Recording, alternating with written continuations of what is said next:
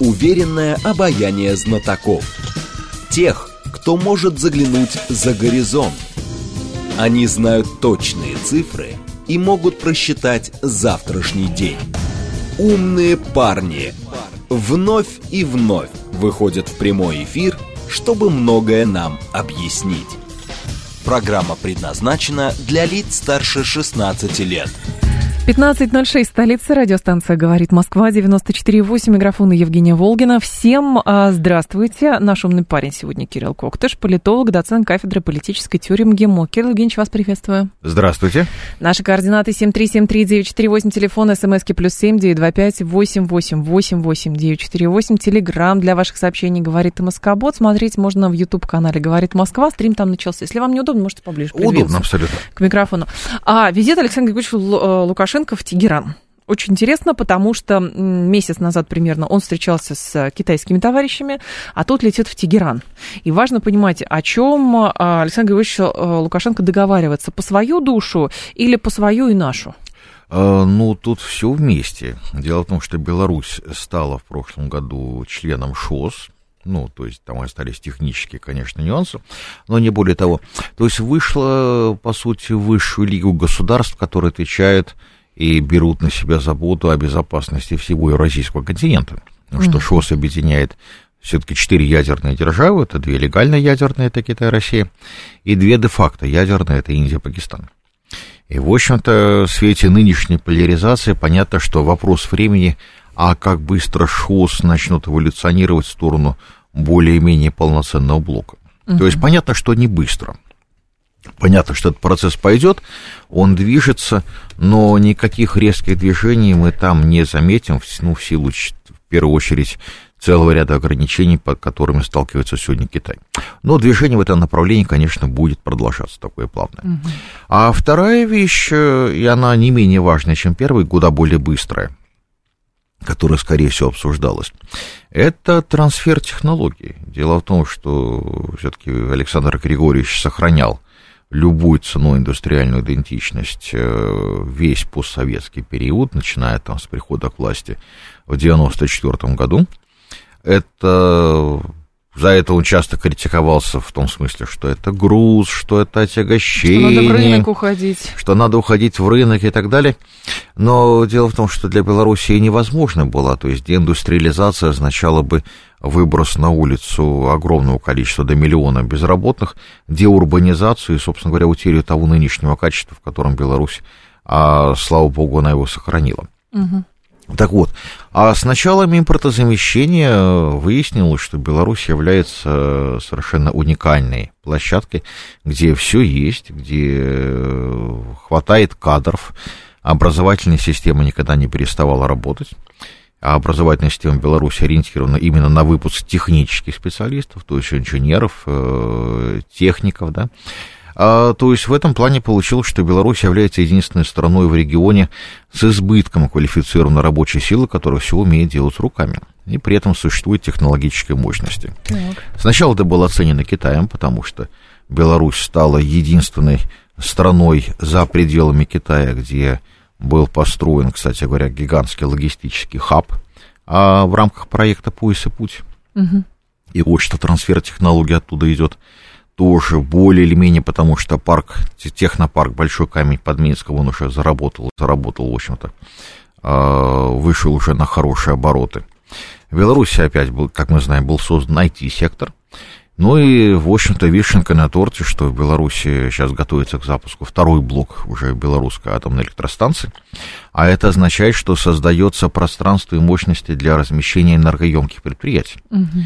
То есть здесь э, визиты Лукашенко и в Китай, и в Иран, они абсолютно логичны, в том числе и с инженерно-технической точки зрения, потому что получить те производства, которые могут производить, скажем, ту продукцию, которая востребована в России, в том числе в рамках СВО, вот, но которая по разным соображениям, скажем, не могут быть поставлены из Китая, из Ирана, э, в Беларуси можно достаточно быстро наладить их производство, о чем бы ни шла речь, и производить это с достаточно высоким уровнем качества, с традиционно высоким уровнем качества, я бы сказал. Но то есть получается, что Белоруссия э, не такой с точки зрения иностранцев э, рискованная площадка для... Ну, понятно, Иран э, там отдельное отношение, а Китай все-таки.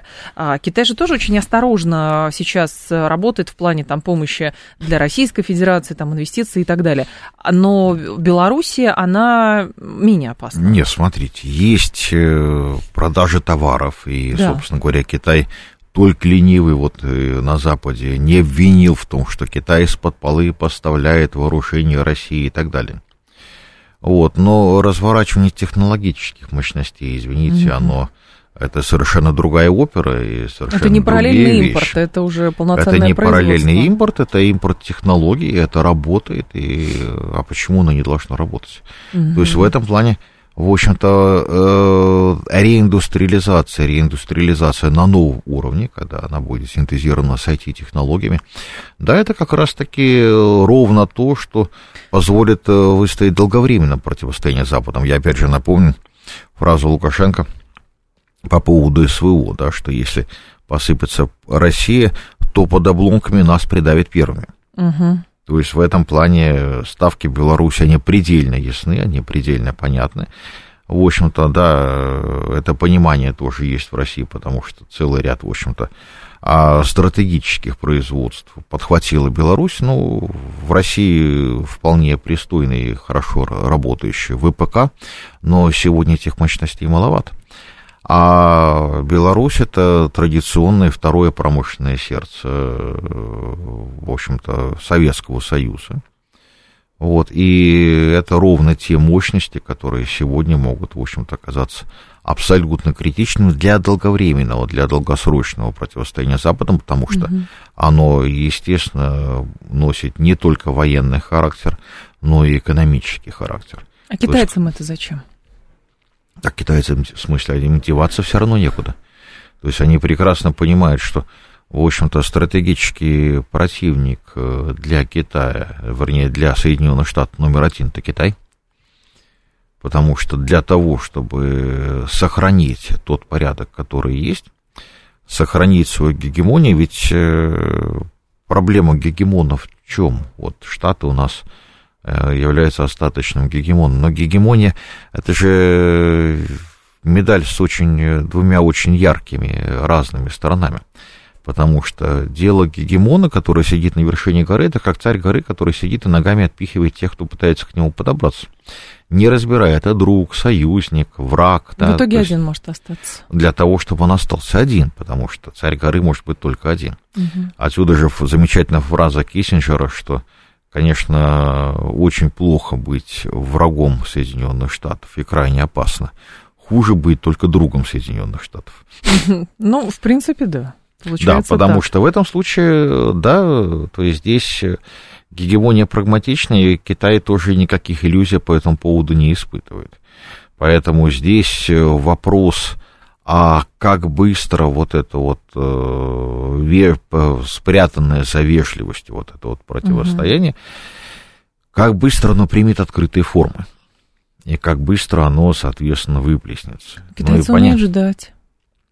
Китайцы умеют ждать, но при этом а, понятно, что в рамках вот этого вот а, противостояния судьба СВО во многом будет влиять и на судьбу Китая. Угу. То есть э, в случае, если все заканчивается победой России, то не факт, что Соединенные Штаты смогут диктовать и Китай, и Юго-Восточной Азии, как дальше жить. А вот в случае, если Соединенные Штаты одержат победу, это будет совершенно другие, другие расклады. И Китай тоже очень прекрасно понимает, особенность вот этих ставок и вот этих стратегических развилок для него самого. У вас очень интересная трактовка как раз того, что и все очень логично выглядит, а почему Александр Лукашенко сейчас договаривается с китайцами и с иранцами, но некоторые ваши коллеги-политологи трактовали, как мне кажется, довольно узко контакты а, Лукашенко с а, китайцами, и все сводилось к тому, Лукашенко раньше сидел на двух стульях, это Россия и Запад, а теперь он сидит на двух стульях Россия и Китай, и будет здесь маневрировать. Ну, Понимаете, вот когда нечего сказать, но что-то нужно. Нужно говорить про стул, да? Вот тогда всегда можно говорить, значит, про, про маневрирование, про балансирование. Тут же вещи э, тоже вполне очевидные. Противоречия между а, Белоруссией и Россией исчезли в 2020 году. Полностью? А полностью. А почему исчезли? А потому что в России в том числе изменились кураторы белорусского направления. Mm, То есть если, если до того а, полагалось, что для того, чтобы контролировать Беларусь, для того, чтобы влиять на ситуацию, нужно делать, кстати говоря, то, точно то же, что, что делалось на Украине, а именно скупать собственность. Uh-huh. Потому что контроль собственности российскими собственниками это будет лучше гарантии дружбы. Но, как мы видим, это с треском не сработало в украинском случае привело к совершенно обратным результатам. И в некоторых случаях даже осложняет какие-то процессы. А, конечно, конечно, потому что здесь это, в общем-то, просто расчет неверный, и он базируется на непонимании там ни политической логики, угу. ни многих других вещей. Это просто экстраполяция индивидуальной психологии на межстрановые отношения. А это не работает, ну не бывает такое. Вот индивидуальная психология, она работает на уровне индивида. Личности. Но, но попытайтесь ее взять и растянуть уже на группу индивидов, уже все начнет трещать по швам, да, выяснится, что, ну, не получается. Угу. Вот тем более на межстрановые отношения, это, собственно говоря, а даже целые школы есть, не будем говорить уже, с кем она ассоциируется, которая, в общем-то, всю э, политологию интерпретирует в терминах психологии. Да. Ну, это совершенно это замечательный способ говорить о, о чем угодно, много и интересно, но оно не будет иметь э, отношения к реальности. Либо будет, конечно, не совпадать, но случайным образом, да, вот как вот по кругу ну, движетесь. Понятно, да, да. То есть неисправные часы все равно показывают абсолютно правильное время два раза в сутки. Вот, а, так вот, а, пока доминировало в отношении Беларуси желание получить под контроль ресурсы, оно провоцировало только вот эту величину балансирования, как раз-таки со стороны белорусской власти, потому что, естественно, если у вас пытаются отжать собственность, вы будете пытаться каким-то образом а, защититься ее. от этого, угу. да, и укрепить свое положение, особенно если полагаете, что эти отношения, а, в общем-то, не вполне опять же, гарантирует, ведь Белоруссия не отказывалась продавать активы. Но она оставила одно условие, что эти активы должны продолжать работать. Ну да. Потому что скупка, например, активов для того, чтобы закрыть предприятие и, например, закрыть конкурента, это абсолютно, в общем-то, такой распространенный механизм на протяжении всех 90-х. Залоговые аукционы не прошли там. Когда, как мы знаем, в общем-то, очень долго один российский олигарх хотел купить МАЗ, но угу. отказывался отдавать гарантии того, что завод будет работать. Понятно. А, собственно говоря, это стало камнем преткновения, да, то есть если этого не происходит, если такое крупное предприятие, оно критически важно, скажем, для этого, потому что на него работает куча производств внутри Беларуси, если вдруг оно останавливается, извините, но это социальная катастрофа. Получается, что государство с ответственностью и проблемами, а олигарх оказывается с деньгами. Ну, то есть потворство, то есть, это понятно, потворство то есть, то есть, то есть, естественно, оно не работало. А как только с 2020 года стало понятным, что Беларусь имеет стратегическое значение, угу. и, в общем-то, а, высшее руководство сказало, что какая разница, кто контролирует активы, важно, чтобы там было безопасно, если там было хорошо, выяснилось, что противоречий-то и нет. Выяснилось, что стратегические интересы абсолютно совпадают, что, в общем-то, можно, оказывается, работать не в парадигме поделить то, что есть, а в парадигме давайте мы создадим новое нечто. Мы с этого что в, котор, в котором, в котором, мы, в котором и мы, и вы будем акционерами, да, и оно будет работать. Мы что с этого имеем как э, союзное э, государство? Ну, во-первых, отношений? ну, во-первых, э, стратегическая это безопасность, экономическая это возможность, соответственно, развития импортозамещения. То есть, э, опять же, напомню, только один визит белорусского премьера в прошлом году в Уфу и Казань принес контракт в Беларуси более чем на миллиард рублей. То есть выясняется, что все можно импортозаместить, что инженеры есть, что, в общем-то, ничего особенного, в общем-то, в большинстве непознаваемого для нас в западных технологиях особо нет, все это можно производить, все это можно делать, и в этом плане А белорусская промышленность, которая в Советском Союзе, она работала на общесоюзный рынок, да, то есть в этом плане для самой Беларуси нужно от силы процентов 7-8 от того, что она может производить. А в сегодняшней ситуации хоть белорусская промышленность может вздохнуть угу. и начать работать на полную величину своих легких, так как она может, правда. Опять же, проблемы, естественно, остаются в том смысле, что Беларусь авторитарное государство, а авторитарное государство означает э, ответственность, причем ответственность персонализированную за то, что делается, и крайнюю затрудненность, э, соответственно, выдачи откатов и взяток. То есть в этом плане, э, если в рамках любой демократии коррупция это обычный инструмент управления. Это называется лоббизм еще к тому же. Не, не, это инструмент, инструмент управления, ведь э, помним историю в отношении Барреля, в отношении вице-спикера ну, Европарламента. То есть понятно, что европейский чиновник высокий вряд ли может быть назначен на свой пост, если на него нет э, материала, за который его можно держать. Так, кто здесь? То есть он прекрасно управляем, он понимает, что в общем-то, что воровать можно, просто про это скажут, если он пойдет не туда, если вдруг он проявит самостоятельность, да, если он начнет что-то Конечно. вещать не то, что сказал заказчик. А в рамках авторитаризма этот инструмент не нужен, хватает других инструментов. Поэтому с коррупцией можно бороться абсолютно эффективно, угу. просто потому что есть другие инструменты контроля и другие инструменты эффективности. Здесь интересный другой момент еще. А насколько Белоруссия сейчас все-таки а, может считаться ахиллесовой пятой России в плане проведения специальной военной операции? Не случайно Наоборот. Же... Нет? Наоборот.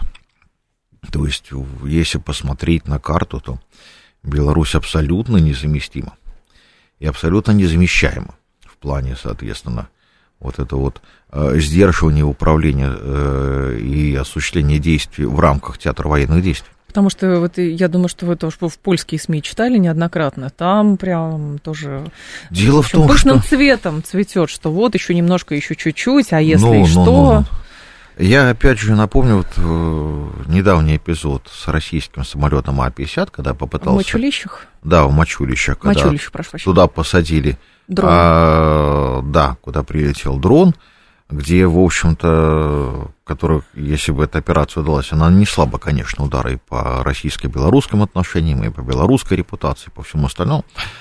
Вот, а тут оно все сработало и сработало как-то очень хорошо. Я просто обращу внимание на как, как развивались события, да, когда украинский телеграм-канал трубили, значит, об успехе, о диверсии. Белорусская сторона молчала, ну, все думали, что она пытается замолчать этот инцидент. Они просто выдали того, кто нет, нет, был. за три или четыре дня а, белорусские спецслужбы пролопатили огромный массив а, больших данных. Они вычислили, кто где, кто кому звонил, кто где ходил, кто с кем общался. И адресно арестовали те 20 человек, которые были вовлечены угу. в эту операцию. Ювелирная работа, извините, в рекордно короткие сроки. То есть то, что показывает э, высокий профессионализм, умение пользоваться всеми технологиями. И понимание... Тема быстро затухла, кстати, со стороны а, а всех, а, а, а дальше, нет, дальше просто люди дают показания. Угу. Дальше мы, конечно, услышим, когда они все расскажут. мы будем понимать, где, что, кто и как. Плюс в Беларуси смертная казнь. А плюс в Беларуси смертная казнь, плюс она введена сейчас смертная казнь и для чиновников, и для военных за госизмену, а недавним указом президента.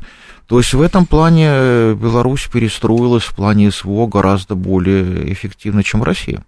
То есть в этом плане я думаю, что белорусский пример может оказаться очень важным.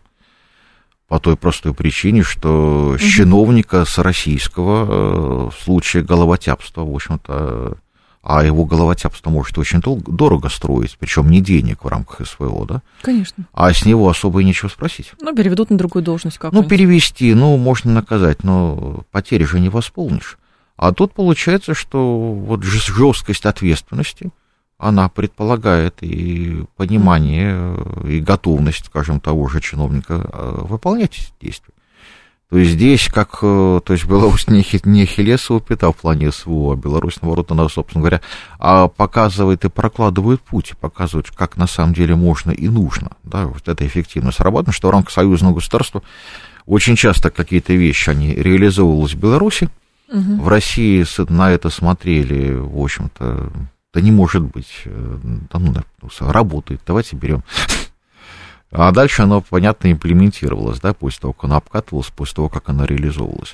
Угу. Если еще говорить в плане непосредственного участия, то граница э, Беларуси с НАТО это 1200 километров, а нет, пардон, с НАТО 700, а с Украиной 500. А, и дальше получается, что поддержка сохранения стратегической неопределенности белорусского ТВД – оно в любом случае вынуждает и Украину, и остальных резервировать достаточно большие войска на границе, которые бы иначе находились в любом другом месте.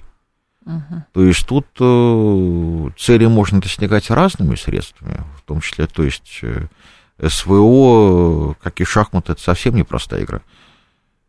Это правда. Поэтому здесь, э, в общем-то, все, все правильно, все, наверное, с той, с той эффективностью, которая достижима, может, какие-то вещи можно было бы сделать лучше, но то, что есть, оно вполне все устраивает. А Лукашенко может э, каким-то образом э, помочь э, России в плане борьбы за ОДКБ? Потому что посмотреть на активность Армении, Армения всячески пытается дезавуировать вообще роль и необходимость ОДКБ, а как раз интересно здесь, что может сделать Белоруссия.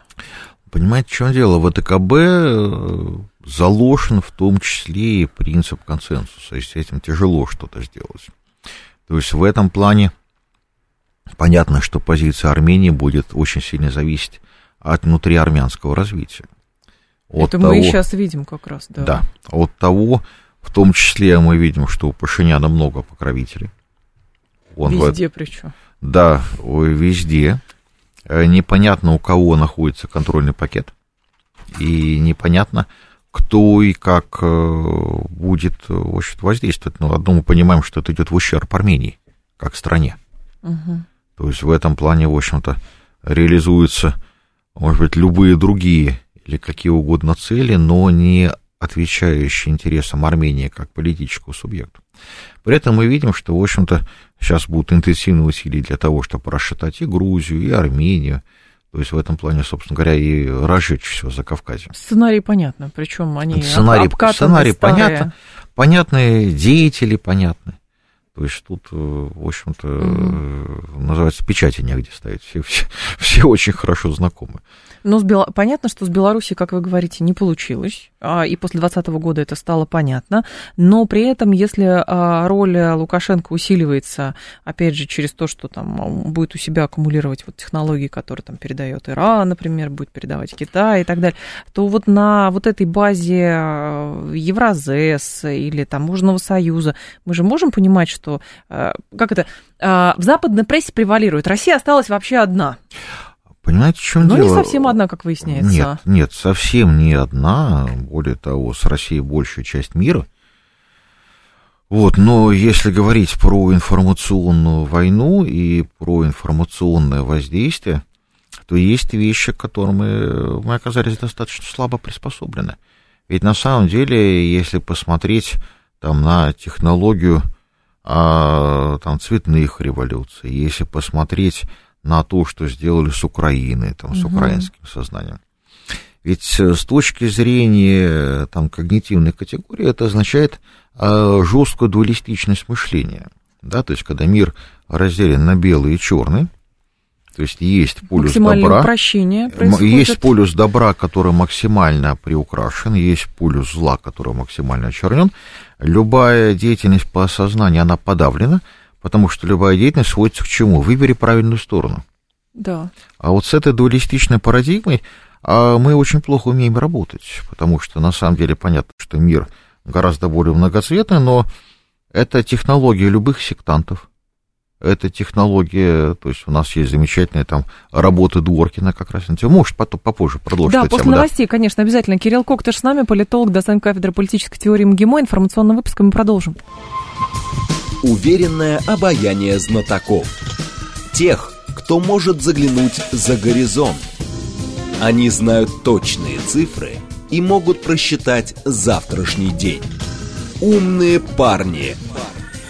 15.36, столица, программа «Умные парни», у микрофона Евгения Волгина. Продолжаем. Кирилл Коктыш с нами, политолог, доцент кафедры политической теории МГИМО. Да, мы с вами хотели продолжить. Да. А если говорить, э, только уже не доцент, профессор. Ой, простите, пожалуйста. С ним. Да. Значит, если, значит, если говорить про, соответственно, традиционные технологии, они же отработаны все на, в том числе, американскими сектантами, потому что секты и меньшинства – это еще основа а американской системы.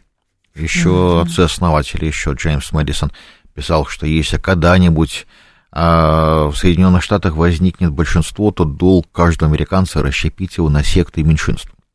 Ну, расчет был достаточно прост. Секты и меньшинства, в отличие от большинства, на самом деле всегда легко расщепить. А главная задача, одна из главных задач была это, соответственно, контролировать президента, который в рамках американской системы является все же наемным политическим менеджером, а не властителем всех и вся. Угу. Вот поэтому поддержку, собранную из меньшинства, рассыпать сюда можно. Поддержку, которая базируется там на а, мнениях большинства, рассыпать гораздо сложнее. Это чисто технологические вещи. Ну и вторая вещь, что, в общем-то, там Александр Гамильтон сформулировал тоже очень важные вещи, что меньшинства должны быть, конечно, самоокупаемы, да, то есть они должны порождать какие-то определенные, определенные э, рынки и, собственно говоря, создавать под себя свои вот эти вот ниши. А, поэтому там школа отработана, она отработана достаточно прочно по созданию меньшинств. И технология, ведь риторика очень простая по порождению вот этого дуалистического мира. То есть, если мы берем любое утверждение, о чем бы то ни было, оно же базируется вот на трех точках опоры. Да? Есть картина мира, есть ценности, то есть мы угу. говорим, что мир состоит из этих, поэтому вот это хорошо, вот это плохо, поэтому нужно делать вот это, вот это. Если... Максимальное упрощение получается. Нет, нет, если мы берем, выкидываем ценности, Ага. Любое утверждение, когда вы кому-то что-то транслируете, оно там имплицитно внутри себя содержит все три измерения. То есть мы опираемся к какому-то видению, вот из чего там мир ну, состоит. Ну, угу. Мы определяем, что в нем хорошо, что плохо, и, соответственно, какие у нас практики будут нормативными в этом случае, а какие, наоборот, будут нарушать Но правила. это получается универсально, потому что даже на примере Украины у нас долгое время считалось, что ну куда Украина денется, все и так понятно, потому что мы вот, значит, там а, народ единый, а, там в одной культуре выросли и так далее и тому подобное. А тут, получается, всего лишь несколько лет и полное переформатирование. А если, если мы выкидываем систему ценностей из этого утверждения, то мы получается, что мы можем выдать любое утверждение уровня картины мира, связать его с любой практикой. Ну, это и да. оно, то есть, что бы вы ни сделали, там будет, в общем-то, то есть, без вот этой ценностной вещи, э, любое утверждение подводится к любой практике, чем, собственно говоря, секты и а, пользуются. В этом плане можно почитать замечательное исследование Дворкина, по, он там кучу сект э, разобрал, в общем-то, методика это практически одна и та же. То есть, как манипулировать? Вы берете и редуцируете утверждение, вы, вы не выбираете один важный блок. Ну, как классический пример, там, если брать про сектантов, да, вот вы вышли на крыльцо, споткнулись. Это потому, что Бог вас любит. Или потому, что Бог вас не любит, да, потому что вы угу. согрешили.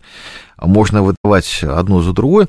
Что я сделал? Я редуцировал систему ценностей. Я вообще не определил, что такое любовь. Да? Вам в голову не пришло, что я могу под этим иметь в виду что-то другое, чем вы. Ну да, потому что откликается потому что, что-то потому свое. Что, потому что все. каждый, естественно, исходит, что все вот ровно так и обстоит. И вот с этого и начинается расшатывание э, и картины мира, и психика. Ведь на самом деле уговорить людей отказаться от, от родного языка, это нужны какие-то сверхаргументы, правильно? Да. А сверхаргументы, они вытекают из дуалистичной картины мира, потому что есть царство света, прогресса, свободы, демократии, и это все Запад. И есть нечто отсталое, до крайности непривлекательное, это Мордор, это мы.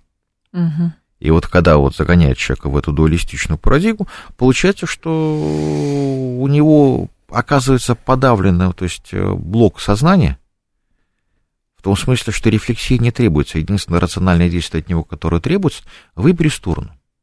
Так ты за кого? Вот если ты вот за, ты сторону, на стороне света, то вот вперед иди и воюй. Думать все равно не надо. Угу. То есть в этом плане осознание того, что в рамках этого концепта осуществляется манипуляция, для этого требуется подъем образовательного уровня, для этого требуется подумать, для этого требуется не черно-белая картинка, а вывести из черно-белой картинки многомерную, это, это безумно сложная задача. А делать-то чего теперь? Ну, вот с нашей стороны ведь, нас... Ведь не случайно э, на Украине идет борьба с церковью. Вот, вот в конце да, марта. есть правильная и неправильная церковь. Да, Там же да, уже. Дело, в том, что, дело в том, что правильная церковь, то есть правильное православие, стоит на, в том числе, постулате о Троице. Извините, три категории. Это многомерный мир. Угу. Бог Отец, Бог Сын и Бог э, Святой Дух. Так. Это уже не дуалистичная картина, это уже многомерная. И, собственно говоря, она ровно потому, что вот э, она каноническая, она многомерная, она сложная, mm-hmm. ровно поэтому она и оказывается враждебной, потому что дьявол всегда отец всех крайностей. То есть в этом плане средств поддержания вот этой сложности картины мира их много, но вот церковь была э, старейшим, в общем-то, институтом, который вот эту вот сложность картины мира и обеспечивал. Большевики в Советском Союзе к тому же самому пришли. Да, несмотря на то, что э, марксизм изначально замышлялся как дуалистическая вещь, когда, соответственно, вот бытие определяет сознание и никаких там вот, а выяснилось, что в рамках э, жесткой марксизма парадигмы ядерное оружие не создаваемо. Для этого требуются более сложно мыслящие люди. Они появились. Угу. И это было создано, и вот что возникло, в общем-то, понятная парадигма. Ну, вот как я студентам объясняю, что материализм это подход, когда мы вначале сделали, потом подумали. А идеализм мы вначале подумали, потом сделали. Но в течение дня любой человек делает и то, и другое. Конечно. То есть это совершенно логично, то есть не надо отказываться от одного инструмента, если есть э, у тебя, у тебя в руках есть какой-то один. Если есть правая рука, от левой тоже не отказываются, они обе нужны. Но с другой стороны, когда мы а, говорили, что нам а, не удалось убедить противоположную сторону, значит, в своих тезисах, в своей правоте, нас не слушали, игнорировали и прочее, мы начали специальную военную операцию, и с той стороны нам пытаются сказать, что сейчас-то вы разрушили все окончательно. Ну, понятно, что все разрушить окончательно невозможно. Это одно из средств. Но другое дело, что вопрос убеждения, переформатирования, он уже стоит перед Российской Федерацией, потому что у нас просто территории больше стало. И, и да, и вот это вот вопрос объясниться, собственно говоря, с населением, то есть в зоне СВО, слава богу, там, опять же, понимание вырабатывается на уровне практики, хотя это очень жестокая выработка, да? Угу, конечно. Вот, но при этом, э, собственно говоря, бороться за население, бороться за умы, и в Европе, да, которая сейчас оказалась в очень воплощенной парадигме, да, мировоззренческой. Вот, и ведь на самом деле получается, что с одной стороны Европа убеждена, что это прекрасный сад. Да. Да, вот, ну, с точки это зрения, же Барреля, с точки зрения Барреля, да. А с другой стороны, оно все больше напоминает утопию там Герберта Уэллса, когда есть марлоки, есть эльфы, да, про uh-huh. машину времени. И когда эльфы думают, что они живут в саду, а на самом деле их просто разводят на мясо. И в этом плане получается, что смыслы переворачиваются местами, да, то есть в этом плане Европа очень сильно деградировала, да, то есть Европа всю жизнь держалась именно за счет того, что она сохраняла сложность э, вот этой когнитивной картины мира. А так ли нужно нам тогда со своей стороны, чтобы осознать еще свою собственную картину мира, а, пытаться противопоставлять себя европейцам? Потому что, а мне кажется, это тоже какое-то упрощение не с нашей надо, стороны. Не надо противопоставлять. Есть, э, смотрите, ну вот со времен Аристотеля, да, дальше продолжая, а, если мы говорим там про когнитивные коды мышления, угу. да, то у нас, слава богу, в общем-то, в норме вот эта трехкатегориальная система мышления, когда есть там есть форма, есть содержание, есть мера, да, и мы по факту этим оперируем. Оно так, точно так же было и на Украине до того, да, только это не формулировалось. Но на самом деле оно так было, оно так работало. А возврат к ней и, собственно говоря, понимание того, что это сильная сторона, которую нужно культивировать, да, это наша способность, собственно говоря, быть собой, да, это вполне э, сохраняемо, вполне достигаемо. А спасать Европу, ну, у нас нет такой миссии спасать Европу. Нет, да, Европа, мы спасаем себя от Европы. Европа, Европа, ну, рано или поздно сама себя спасет, там тоже есть, конечно, достаточное количество здравомыслящих людей, И сегодняшний приход, скажем, экстремистов э, в рамках там, различных зеленых партий, ведь, ну, это же то же самое, да, это фактически зеленый экстремизм, когда называется, что мы с корабля современности скинем все, что нам не соответствует, да, угу, угу. и дальше будем э, хорошо вот жить... Строить жить, новый мир. Жить, э, да, с климатически зависимой промышленностью. Вот так появился замечательный новый термин в отношении германской промышленности. Климатически а, зависимой, ага. А по сути это деградация к аграрному укладу, когда, в общем-то, промышленный уклад становится невозможен. А цель какая? Ну, цель э, хватит и американского промышленного сердца. Да? Ведь, на самом деле расклад же был какой? Вот было три промышленных центра, да, если брать там 60-й год 20 века, американский, советский и европейский. Значит, Киссинджер заключает союз с Мао Цзэдуном и подкладывает ресурс дешевых китайских рабочей силы под американскую промышленность, получая там, мощнейший импульс развития. Советский Союз, подумав, договорился с э, Германией и обеспечил, соответственно... Трубопровод а, начал строить. Да, обеспечил европейскую промышленность газовым ресурсом. У Советского Союза был ресурс и дешевой рабочей силы, и дешевого газа. Но, собственно говоря, в этом одна из причин, почему его так вот грохнули, чтобы он выбыл из конкуренции. Дальше остается там двое.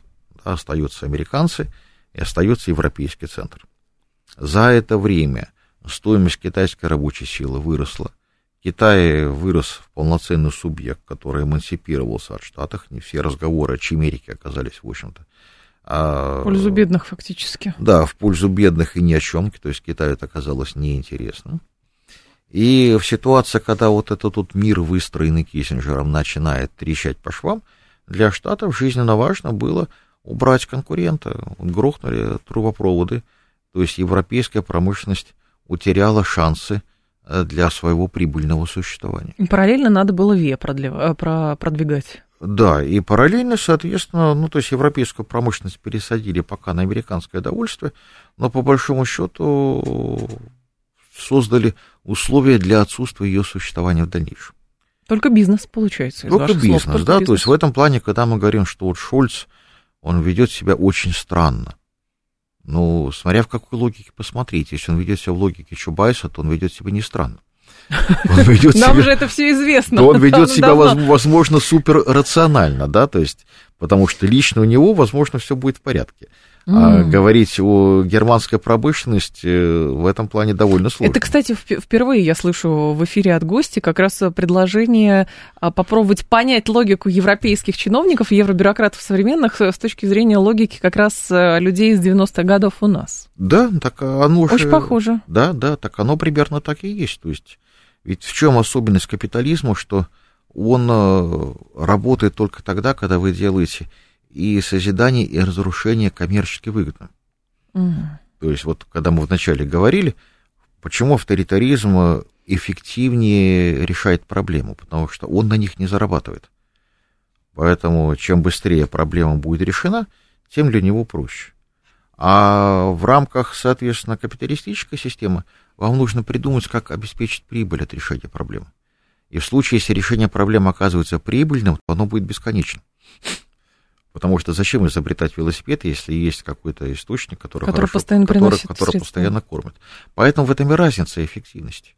Поэтому получается, что когда вот э, было эффективным созидание, дальше сейчас Соединенные Штаты сделали эффективным деконструкцию и высокоприбыльной деконструкцию европейской промышленности, то есть в этом плане оно дальше, в общем-то, будет развиваться до логического конца, просто потому что на этом многие зарабатывают. До разрушения. А потом будет что? Второй план Маршалла? А потом не знаю. То есть мы тут, тут, тут трудно сказать, потому что в Европе все-таки достаточное количество и интеллектуалов, и сохраняющихся экономических элит, да, которые угу. вот сегодня вряд ли могут э, даже поднять свой голос и, в общем-то, будут его держать где-то глубоко-глубоко вместе с фигой в кармане. Думаете, ну, какая-то а революция возможно? Ну, а завтра, возможно, что и попробует, в общем-то, если как только Штаты ослабят хватку, то, в общем-то, суверенизация Европы абсолютно не исключенный сценарий. Но наша логика какова? У нас э, превалирует э, такая точка зрения, что вот европейцы в какой-то момент очнутся и, значит, этих сбросят этих европейских э, брюссельских бюрократов, и мы будем договариваться с каждой страной по отдельности. Рано ли, Но... ну, рано или поздно очнутся. По отдельности, не по отдельности, мы это не знаем. Нам же пока себя выстраивать надо, а не ждать, что надо, там будет. Надо, а исход... надо исходить, реакция. ну вот опять же, возвращаясь к началу, да, что Да. надо строить свой суверенитет, в первую очередь, экономическую базу.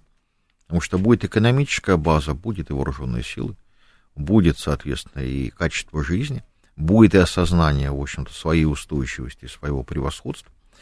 Вот, то есть в этом плане нужно иметь все свое, а не полагаться на внешний мир. И в этом плане а проснется завтра Европа, замечательно. Мгм. Мы будем только за это, будет совершенно а, прекрасное э, развитие событий. Да? Не проснется, тоже не исключенный сценарий, но мы не, от этого не должны зависеть.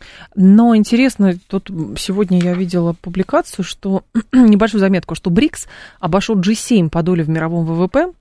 А, значит, э, Рефинитив об этом писал. И БРИКС 31,5%, 31,5%, Большая семерка 37%. Показатель ВВП по паритету покупательной способности. Это тоже о многом говорит. Конечно. Ну, дело в том, что когда Это БРИКС... про направление, по-моему. Когда БРИКС, так, когда БРИКС создавался, это на самом деле это была очень интересная вещь. А когда стал вопрос, что вот та метафора БРИКа, которую придумал Голдман Сакс, она была не очень интересна для всех участников. Ну, потому что когда Голдман Сакс говорит, что там БРИК, на тот момент был БРИК, а не БРИКС, это самый лучший рынок к 50 году, окей, но на рынке хозяин-покупатель, а не государство. То есть в этом плане, когда вам говорят, что из вас получится самый вкусный шашлык, положим, да, то есть это, конечно, Не самый лучший ну, вариант, то есть это, какой-то очень сомнительный комплимент для государства, да? Так. То есть в этом плане, э, пока там в России и Бразилии спорили, да, прекрасно эту ловушку увидели когнитивно, да, но в России, в России и Бразилии спорили там, а это англичанка гадит или не англичанка гадит, или американка, или что-то еще, да. В Китае э, видели ресурс для возможности там торга Соединенным Штатам на тот момент, это начало 2000-х, да. А Индия э, очень грамотно Мгм. задалась вопросом, первый вопрос, который задали там индийским аналитикам, а существуют ли между странами БРИК а, непримиримые антагонизмы, которые помешали бы им действовать как единое целое? Они потратили два года, выяснилось, что таких антагонизмов нет. Несмотря даже на вот, традиционные индийские, китайские традиционные вот эти пограничные напряженные отношения.